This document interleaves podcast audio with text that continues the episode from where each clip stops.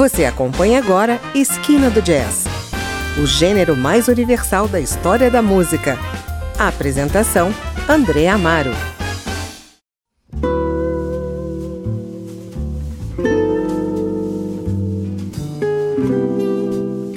Hoje vamos ouvir dois representantes do Gypsy Jazz ou Jazz Manouche.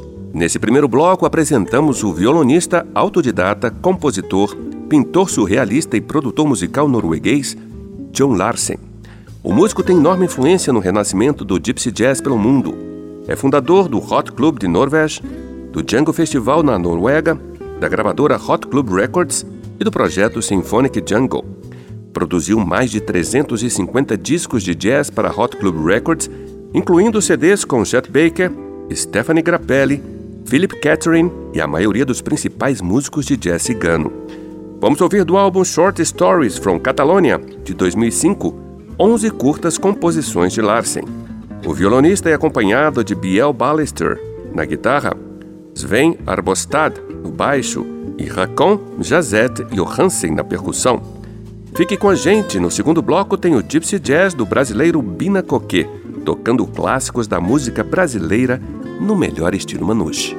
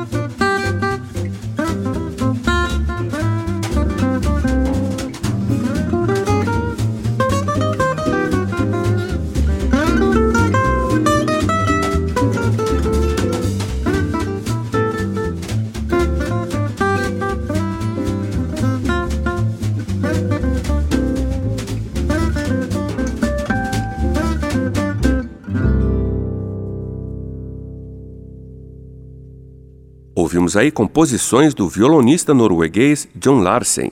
Não sai daí, continuamos daqui a pouco com mais Gypsy Jazz. Vamos ouvir o brasileiro Bina Coquet numa demonstração exímia do estilo francês para clássicos da música brasileira. Até já!